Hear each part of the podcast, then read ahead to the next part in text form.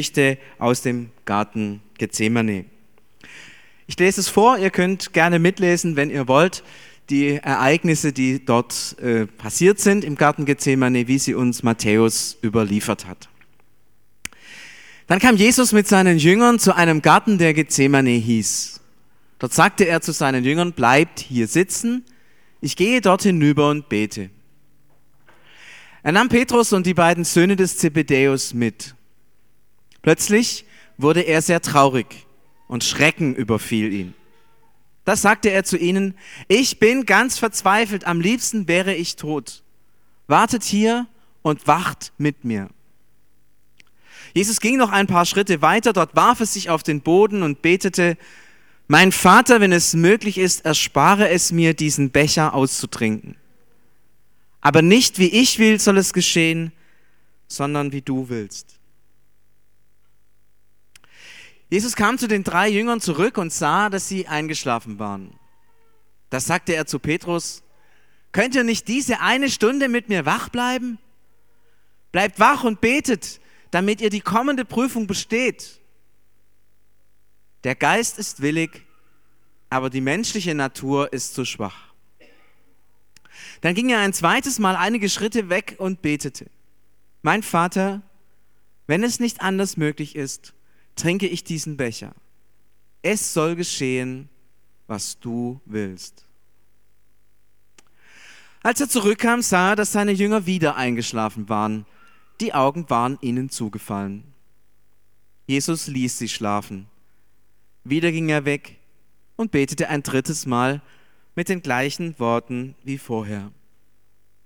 Dann ging er zu seinen Jüngern zurück und sagte zu ihnen, schafft ihr immer noch und ruht euch aus? Seht doch, die Stunde ist da. Jetzt wird der Menschensohn ausgeliefert an Menschen, die voller Schuld sind. Steht auf, wir wollen gehen. Seht doch, der mich verrät, ist schon da. Noch während er das sagte, siehe doch, Judas, einer der zwölf, näherte sich ihm und mit ihm kam eine große Truppe, die mit Schwertern und Knüppeln bewaffnet waren. Die führenden Priester und Ratsältesten hatten sie geschickt der Verräter hatte mit den Männern ein Erkennungszeichen ausgemacht. Wem ich einen Kuss gebe, der ist es, nehmt ihn fest. Judas ging sofort auf Jesus zu und sagte, sei gegrüßt, Rabbi. Dann gab er ihm einen Kuss. Doch Jesus sagte zu ihm, mein Freund, dazu bist du gekommen? Da traten die Männer heran, packten Jesus und nahmen ihn fest. Und sieh doch, einer von denen, die bei Jesus waren, streckte die Hand aus, zog sein Schwert. Es schlug nach dem Anführer der Gruppe des obersten Priesters und hieb ihm ein Ohr ab. Da sagte Jesus, steck dein Schwert wieder zurück an seinen Platz. Denn alle, die zum Schwert greifen, werden auch durch das Schwert umkommen.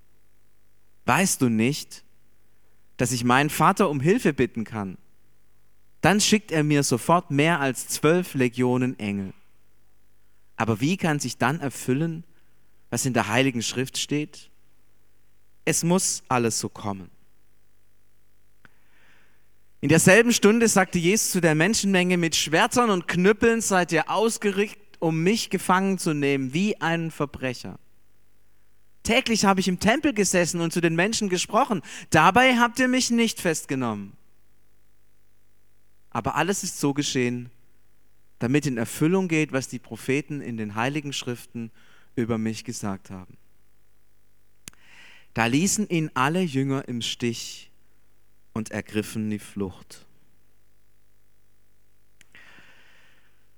Leider sieht man es nicht so richtig cool, aber ein paar Olivenbäume kann man vielleicht erkennen. Das ist der Garten Gethsemane.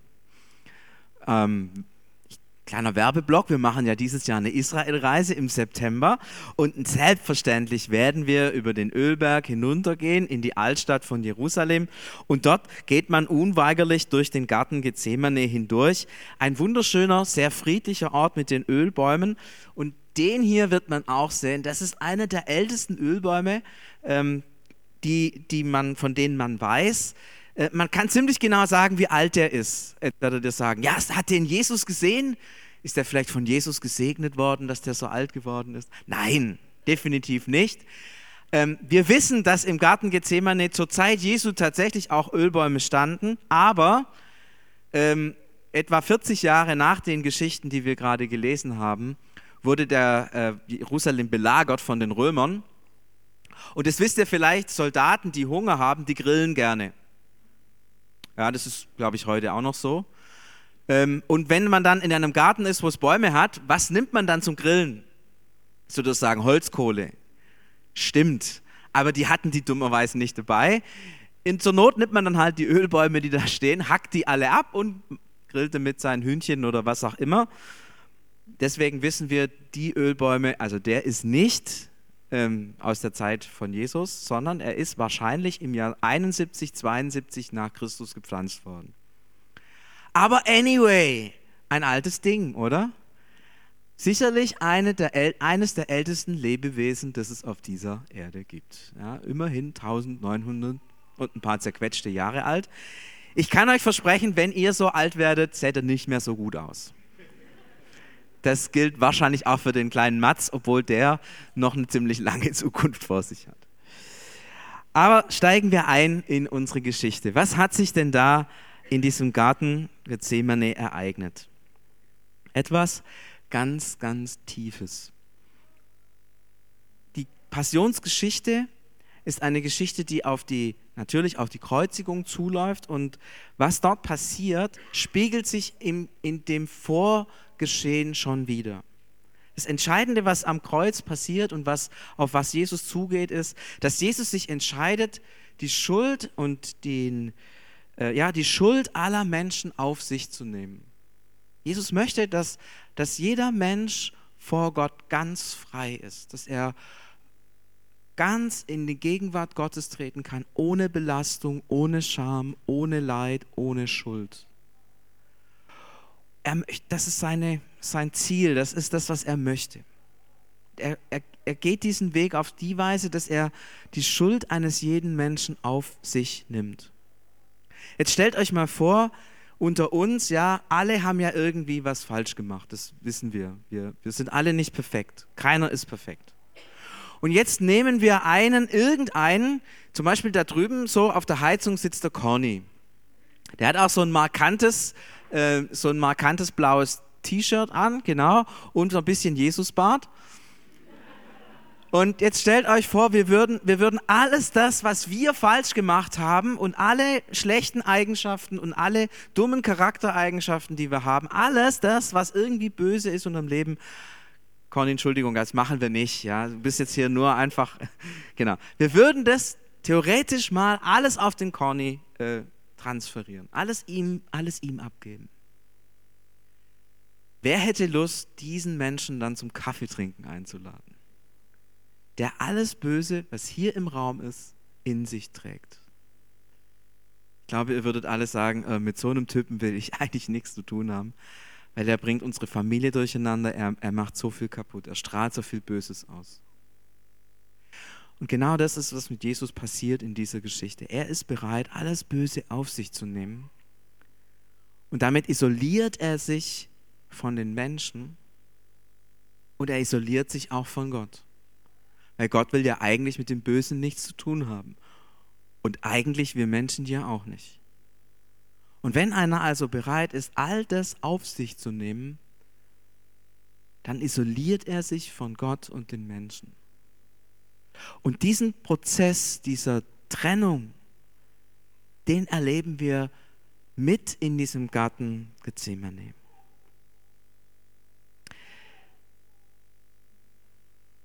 Wir erleben, dass diese enge Beziehung, die vorher zwischen den Jüngern und zwischen Jesus bestand, langsam zerbricht. Als Jesus in höchster Not ist, als er richtig Angst hat, es wird beschrieben, dass er sogar Todesangst hat, als es ihm so dreckig geht, schlafen seine Jünger ein. Also stellt euch vor, einer eurer besten Freunde ist in Todesangst. Und er hat mit dem gegessen. Und nach dem Essen geht er noch spazieren. Und dann erzählt er euch, wie schlecht es ihm geht und was für eine Angst er in sich trägt. Würdet ihr da einfach einschlafen? Eigentlich nicht. Eigentlich will man dann trösten, will bei ihm sein, will ihm helfen. Aber seine Jünger, sie schlafen ein. Und Jesus selber, er, er, redet mit seinen Jüngern, als er dann wiederkommt und sieht, dass sie schlafen. Er, er, er mahnt sie zwar, hey, könnt ihr nicht mit mir wachen, aber dann interessanterweise sagt er, hey, bereitet euch vor, ihr dürft nicht schlafen, ihr müsst wach bleiben, ihr müsst, ihr müsst wissen, was, was da kommt. Er, er, er bereitet sie vor auf die Zeit, wo sie ohne ihn zurechtkommen müssen. Ja, er weiß um diese Trennung und weiß, dass es so kommen wird, dass sie allein sein werden, dass er ihnen auch nicht helfen kann, so wie sie ihm jetzt nicht helfen können. Und er bereitet sie vor und sagt, hey, seid wach, passt auf, dass ihr nicht irgendeinen Quatsch macht, passt auf, dass, dass ihr innerlich stabil bleibt, dass ihr nicht, dass ihr nicht abdriftet. Bleibt bei dem, was, was ich euch auch gegeben habe, vergesst es nicht. So will, er sie, so will er sie vorbereiten auf die Zeit, wo sie dann auch allein sind. Ja, Jesus spürt, da passiert eine Trennung, da wird was durchgeschnitten, da wird ein Band, das uns verbunden hat, durchgeschnitten. Die Jünger schlafen ein, sie kümmern sich nicht mehr um ihn. Und Jesus merkt, ich kann mich auch nicht mehr um meine Jünger kümmern und ich muss sie vorwarnen, ich muss ihnen sagen, um was es geht. Und er sagt dann so diesen, diesen Satz, ähm, dass, dass das Fleisch dass der Geist willig ist, oder, aber dass das Fleisch schwach ist, dass das, die menschliche Natur schwach ist. Und was meinte er damit? Er meint, dass diese, dass diese Trennung, die hier passiert, zwischen, zwischen Jesus und seinen Jüngern, dass die nicht einfach durch ein bisschen mehr äh, Sympathie und Empathie aufgehoben werden kann er ist sich vollkommen klar, die können das nicht, weil hier ein Prozess läuft, der tiefer geht, als menschliches Denken und menschliches Fühlen überbrücken kann. Dieser Bruch zwischen ihm und den Jüngern, das ist ein, ein Bruch, den, den, den Gott vorhergesehen hat, den, den, den Gott will, der über menschliche Liebesfähigkeit hinweggeht und der auch passieren muss. Ja, deswegen, ich habe das immer nie so ganz verstanden, warum, er, warum Jesus das so locker sieht, warum er die Jünger nicht packt. Ja, zwei Ohrfeigen rechts und links, drei Tassen Kaffee, vielleicht noch ein Espresso und ein bisschen Zucker, das würde vielleicht helfen, dass die da wach bleiben. Aber Jesus ist sich bewusst, nein, das geht nicht darum, dass die einfach nur müde sind. Das geht darum, dass hier etwas in der Tiefe passiert. Eine Trennung, ein Lösen von Beziehungen das nicht durch ein drei Becher Kaffee und ein bisschen Zuckerschock überbrückt werden kann. Und deswegen nimmt es Jesus auch so offensichtlich so gelassen. Und als er die jetzt zum zweiten Mal schlafen findet, reagiert er ja gar nicht mehr drauf. Er lässt sie schlafen, weil er weiß, ich kann und sie können diesen Gap, diesen Bruch der Beziehung, der da passiert, nicht mehr überwinden. Sie können das nicht. Und ich kann es auch nicht. Und so wie die Geschichte weitergeht, spürt man, dass sie wirklich, die Jünger tatsächlich komplett irgendwie die Führung verloren haben. Ja, als Jesus verhaftet wird, da, da, da schnappt einer von den Jüngern sein Schwert und schlägt einfach zu. Und hat nicht Jesus immer wieder gepredigt, ja, liebe deinen Nächsten wie dich selbst und wir sollen die Meile mitgehen und wir sollen für die anderen da sein und du sollst den Herrn, deinen Gott lieben und deinen Nächsten wie dich auch und so weiter und so fort. Hat nicht Jesus hunderttausend Mal seinen Jüngern erklärt, wie man mit anderen Menschen umgeht? Liebe deine Feinde. Und das ist eine eigenartümliche Art, Liebe zu zeigen, jemand das Ohr abzuhacken. Und letztlich wollte der dem nicht das Ohr abhacken. Wahrscheinlich hatte der einen Helm auf. Und wenn der den Helm nicht aufgehabt hätte, hätte der ihm nicht das Ohr abgehackt, sondern hätte, ja, ihr wisst, ja, das sieht nicht so gut aus. Wahrscheinlich ist, ist das Schwert abgerutscht am Helm und hat dann eben das Ohr erwischt. Vollkommen, vollkommen losgelöst von aller Botschaft von Jesus, als hätte Jesus nie gelebt. Reagiert dieser eine Jünger. Und Jesus sagt dann, hey, hey, hör auf, ja, steck dein Schwert weg und so. Er, er ermahnt ihn. Aber wir merken, die Jünger handeln so, als ob es diese drei Jahre vorher irgendwie gar nicht gegeben hätte. Und dann heißt es am Schluss dieser Geschichte, sie fliehen, sie rennen davon. Man wundert sich, hat Jesus nicht den Sturm gestillt? Hat Jesus nicht 5000 Leute satt gemacht? Hat Jesus nicht Tote auferweckt, ein paar Tage vorher noch? Und dann rennen sie einfach weg. Wir spüren diese Beziehung zwischen Jesus und den Jüngern, sie ist zerbrochen. Sie, sie löst sich in dieser Geschichte. Und von da an sind die getrennt unterwegs. Jesus und die Jünger. Und der Petrus, das ist ja dann klar, ja, der, der, der verleugnet dann und so, ihr, ihr wisst, wie dies weitergeht. Tatsächlich, diese innige Beziehung zwischen Jüngern und Jesus, sie ist zerbrochen. Und im Garten Gethsemane ist es sichtbar geworden. Aber manchmal ist es ja auch so, wenn etwas zerbricht oder wenn etwas kaputt geht, dann weiß man ja erst, was man dabei gehabt hat. Es geht euch wahrscheinlich ganz ähnlich. Wenn Beziehungen zerbrechen, weiß man erst im Hinterher, was habe ich da jetzt eigentlich verloren. Manchmal im, im Ärger, im, in der Wut, in aller Diskussion und so, da ist man schnell dabei und sagt Dinge, die man nicht sagen will und dann, dann haut man das raus und dann weiß man, ich bin im Recht und der ist so. Äh. Aber irgendwann merkt man, oh, ich habe was verloren. Ich habe etwas Wichtiges verloren, einen Menschen, der, der mir wichtig gewesen ist. Und so, so merken wir in dieser Geschichte, was da zerbrochen ist. Und wenn man sieht, was zerbrochen ist, sieht man, was war da vorher an, an Besonderem und Einzigartigem. Eine Beziehung zwischen Jesus und seinen Jüngern, die eine Beziehung war auf Augenhöhe. Jesus hat seinen Jüngern gesagt, ihr seid meine Freunde, weil, weil ihr wisst, was ich tue. Oder in unserer Geschichte, ähm, Jesus, Jesus gibt ihnen Anteil an seiner Angst. Jetzt mal so an die Männer unter uns. Wie häufig erzählt ihr den Frauen von euren Ängsten? Es macht man selten, sehr selten. Und wie tief muss eine Beziehung sein, dass man von seinen Ängsten redet? Ich glaube, das gilt auch für die Frauen, zu den Männern und umgekehrt. Aber dass man, dass man von seinen Ängsten redet, das setzt voraus, dass man eine ganz innige Beziehung hat und ein ganz tiefes Vertrauen. Weil man weiß, der andere, der lacht jetzt nicht über mich. Oder der sagt jetzt nicht irgend so einen billigen Satz, naja, wird schon wieder oder so. Mach dir keine Gedanken. Wer von seinen Ängsten redet, der ist mit dem anderen mit dem Herzen verbunden. Der liebt den anderen und weiß, dass er geliebt ist. Der vertraut dem anderen. Und das ist tatsächlich eine Beziehung zwischen den Jüngern und zwischen Jesus, die ganz tief von Vertrauen geprägt war wir, wir, wir denken immer, ja, die, die Jünger haben Jesus vertraut, klar, der hat die da gerettet auf dem Wasser und so. Da gibt es ja viele coole Geschichten.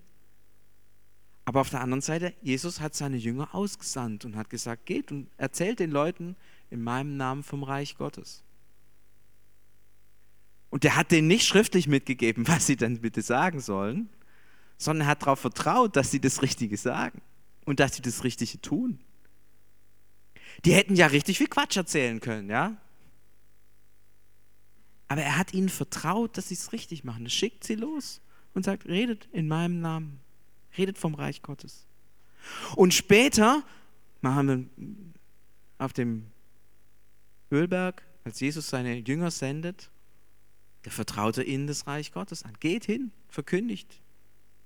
Vertraut ihnen seine Botschaft komplett an. Also wir merken, diese Beziehung, die Jesus zu den Jüngern hatte, war eine Vertrauensbeziehung, eine Beziehung, die auf gegenseitigem Vertrauen beruht hat. Auf, ich kann dir alles sagen. Ich weiß, dass du es gut machst. Ich weiß, dass du alles, was du, was du kannst, einsetzt für unser Miteinander. Und sogar, wir haben die gleiche Leidenschaft. Wir haben die gleiche, das gleiche Ziel. Was war das Gebet, das Jesus seinen Jüngern beigebracht hat? Vater unser im Himmel, geheiligt werde dein Name, dein Reich komme. Und was war, was war das Gebet Jesu, das wir gerade gehört haben im Garten Gethsemane? Dein Wille geschehe. Jesus hat, Jesus hat die Leidenschaft, das Reich Gottes aufzurichten und den Willen Gottes in die Welt zu bringen, mit seinen Jüngern geteilt.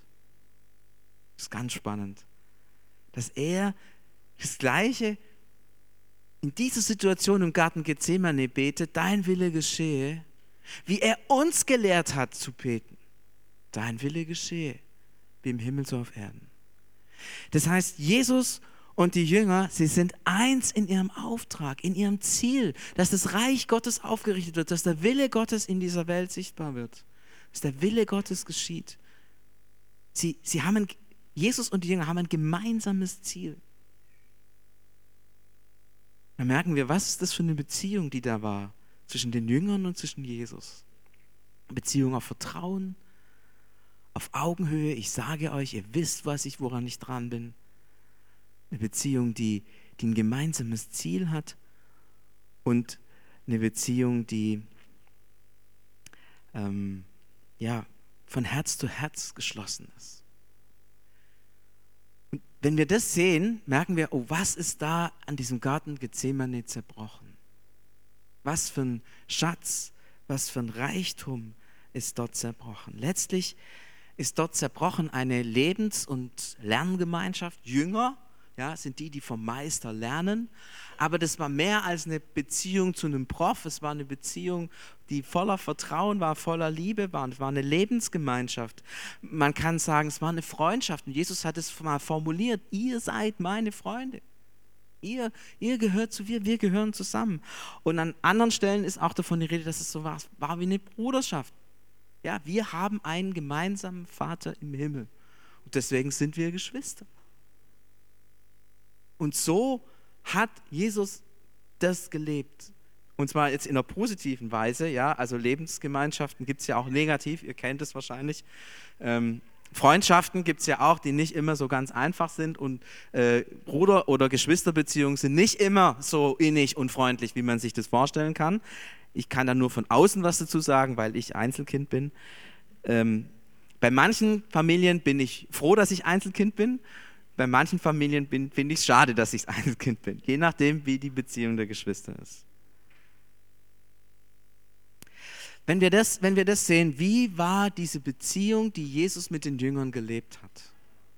Da habe ich mir gedacht, und was bedeutet das für uns jetzt? Ja, da könnte man sagen, cool, da ist eine tolle Geschichte, da war eine intensive Beziehung, drei Jahre, zwölf Männer, nein, 13, waren miteinander unterwegs, intensive Beziehung gelebt und dann ist es zu Ende gegangen. Okay. Was hat es uns zu sagen? uns zu sagen hat es, dass Jesus, als er auferstanden ist, jedem Menschen diese Beziehung anbietet. Er hat sein Leben für jeden von uns gegeben und er lädt jeden von uns ein, mit ihm zu leben und ihm zu folgen. Im Prinzip lädt er jeden Menschen ein, jeden von uns, jeden von euch, mich, alle, die da in Stuttgart irgendwie gerade rumrennen und wo auch immer in der ganzen Welt, die lädt er ein, diese Beziehung, in diese Beziehung einzutreten. Er sagt, ich bin für dich gestorben. Ich habe ich hab mein Leben für dich gegeben und ich lade dich ein, bei mir zu sein, mir zu folgen und mit mir zu leben. Ich lade dich ein, die Ewigkeit mit mir zu verbringen. Ich lade dich ein, ganz bei mir zu sein. Das ist die Einladung, die für jeden von uns besteht. Es ist die Einladung in eine Beziehung hinein. In eine Beziehung, die so ist, wie die Beziehung der Jünger zu Jesus war. Was charakterisiert die Beziehung? Wir vertrauen einander. Als ich den Satz aufgeschrieben habe, bin ich, bin ich so elektrisiert worden, weil ich dachte, Klar, dass ich Jesus vertraue, das ist irgendwie normal. Ja? Davon reden wir immer. Wir vertrauen auf den, unser tägliches Brot gibt uns heute, beten wir im Vater unser. Wir vertrauen auf den, der uns versorgt, der für uns da ist, der uns beschützt. Wir haben für den Mats gebetet, dass er beschützt wird von Gott und der Mats kann jetzt Gott vertrauen. Ihr als Familie könnt Gott vertrauen. Super, das ist was, was uns irgendwie ganz geläufig ist. Aber ist es nicht andersrum auch cool, dass Gott dir vertraut? Dass Gott sagt, wir leben in einer Beziehung und ich vertraue dir. Ich vertraue dir, dass du gut lebst. Ich vertraue dir, dass du meinen Namen nicht schlecht machst. Ich vertraue dir, dass du für mich ein Zeugnis bist. Ich vertraue dir, dass du das Reich Gottes förderst. Ich vertraue dir, dass du mit den Menschen, die dir anvertraut sind, gut umgehst.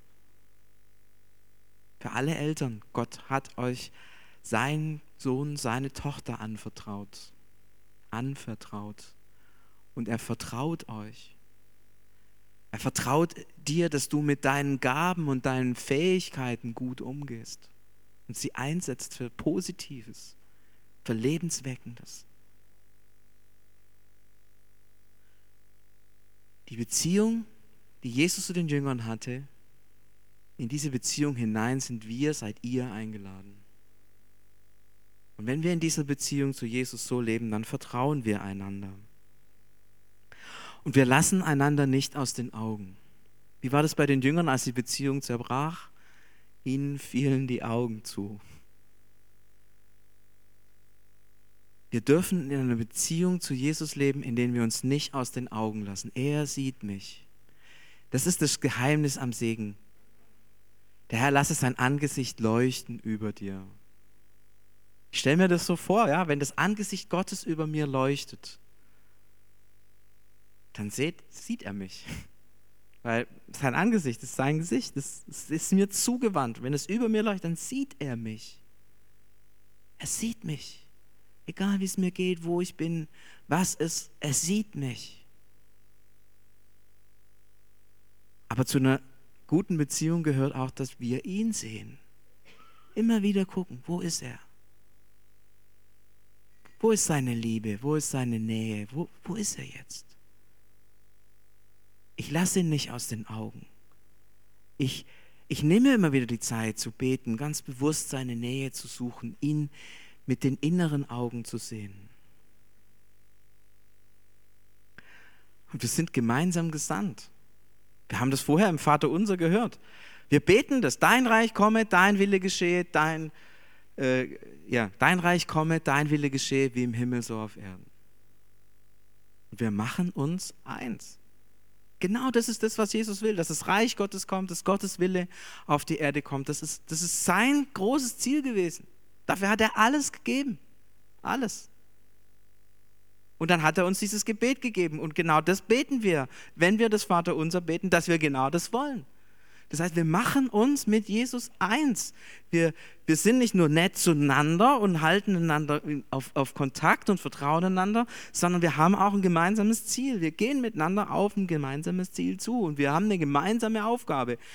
Und es ist nicht so, dass Jesus die Aufgabe hat und ich gucke dazu oder dass wir eine Aufgabe haben und schaffen müssen und Jesus guckt dazu, sondern dass wir das gemeinsam machen, Seite an Seite.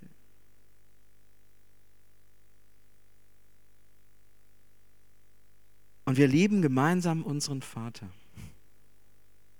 Wir dürfen gemeinsam aufschauen zu unserem Vater im Himmel, der uns liebt, der für uns da ist und der für uns sorgt. Und ich stelle mir das so vor, dass wir wirklich mit Jesus zusammen zum Vater aufschauen. Und er hat uns ja in diese Beziehung mit hineingenommen. Wir dürfen sagen, Abba, lieber Vater. Abba ist ein aramäisches Wort und bedeutet eigentlich Papa oder was ihr zu euren Vätern sagt. Ich weiß nicht, ob ihr Papa sagt oder Papi oder Vati oder keine Ahnung, was ihr, was ihr da gesagt habt. Äh, gut Schwäbisch ist auch Vater. Ja. Ähm, egal, was, was ihr da an äh, schwäbischen oder hochdeutschen Kosenamen für eure Väter verwendet habt, ähm, das dürft ihr zu Gott sagen. Und ihr dürft es deswegen zu Gott sagen, weil es Jesus zu Gott sagen darf. Und er nimmt euch in seine Liebe zum Vater mit hinein und wir dürfen durch ihn die Liebe des Vaters auch spüren und erfahren. Und dann merke ich, wow, was für eine Beziehung. Jesus zu mir und ich zu ihm. Wir vertrauen einander, wir halten einander Blickkontakt, wir sind, wir sind eng miteinander verbunden, wir haben ein gemeinsames Ziel und gemeinsam loben und lieben wir den Vater im Himmel. In dieser Beziehung dürfen wir unterwegs sein. Jeder von euch. In dieser Beziehung zu Jesus dürfen wir unterwegs sein. Ist es nicht cool? Ist es nicht schön? Und ich habe mir überlegt, wenn ich so lebe, was für eine innere Freiheit habe ich da? Was für eine innere Freiheit. Bin ich abhängig von anderen Leuten. Ich bin nicht abhängig, dass Leute sagen, du bist cool oder du bist nicht cool. Ich bin nicht abhängig von dem, was Leute denken oder nicht denken. Ich bin frei. Weil ich das habe, was wirklich zählt. Die Beziehung zu diesem Jesus und die Liebe des Vaters und ein gemeinsames Ziel. Ich muss mich nicht fragen, was, was mache ich in meinem Leben oder wie mache ich mein Leben sinnvoll oder solche, solche Fragen muss ich gar nicht, gar nicht mehr stellen. Ist alles klar. Ich bin frei. Frei in dem zu leben. Und das ist so gut. Und ich merke, Menschen, die so leben, haben eine große innere Kraft. Das sind Menschen, mit denen man gerne zusammen ist. Das sind Menschen, die eine Sicht haben, eine Vision haben. Ich würde es mal sagen, ich kann man gut beschreiben mit, die haben eine, eine große innere Kraft. Das sind Menschen, mit denen man gerne zusammen ist, weil es schön ist, solche Menschen zu kennen. Ihr, jeder von euch, ist eingeladen, in diese einzigartige Beziehung zu Gott, also zu Jesus, und dann auch zum Vater einzutreten und in einer vertrauensvollen, liebevollen Beziehung zum Vater zu leben, die gekennzeichnet ist von Vertrauen, von Augenhöhe, von Verbindung von Herz zu Herz, von einem gemeinsamen Ziel und einer gemeinsamen Liebe zum Vater.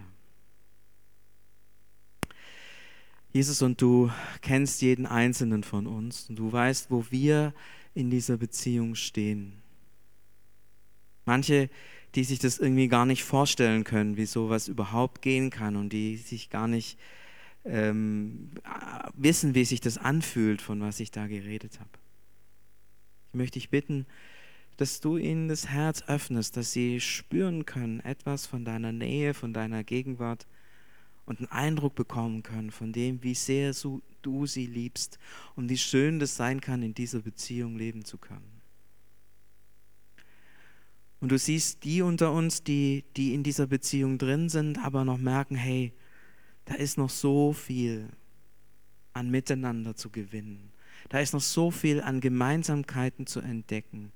Da gilt es noch so viel zu entdecken, wie dies, diese Beziehung tatsächlich in meinen Alltag kommt, wie sie meinen Alltag prägt und meine ganze Sicht von dem, wie ich mich sehe, verändern kann. Und du siehst auch, wo jemand vielleicht feststellt an der einen oder anderen Stelle, auch schon mal in dieser Beziehung gewesen zu sein und wieder herausgefallen zu sein oder sie abgeschwächt zu haben. So stehen wir alle an einer ganz unterschiedlichen Stelle, wenn wir von dieser einzigartigen Beziehung hören, die du zu uns gibst und die du uns schenkst.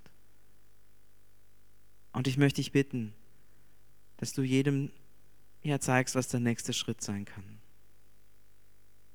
Vielleicht das erste Mal zu beten, vielleicht wieder neu zu beten, vielleicht wieder neu und tiefer einzusteigen.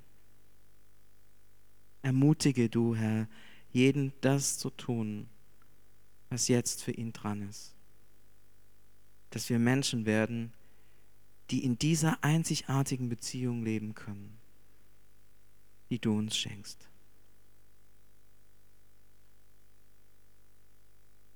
Wir nehmen uns einen Moment der Stille, wo jeder für sich nachdenken kann oder vielleicht auch beten kann.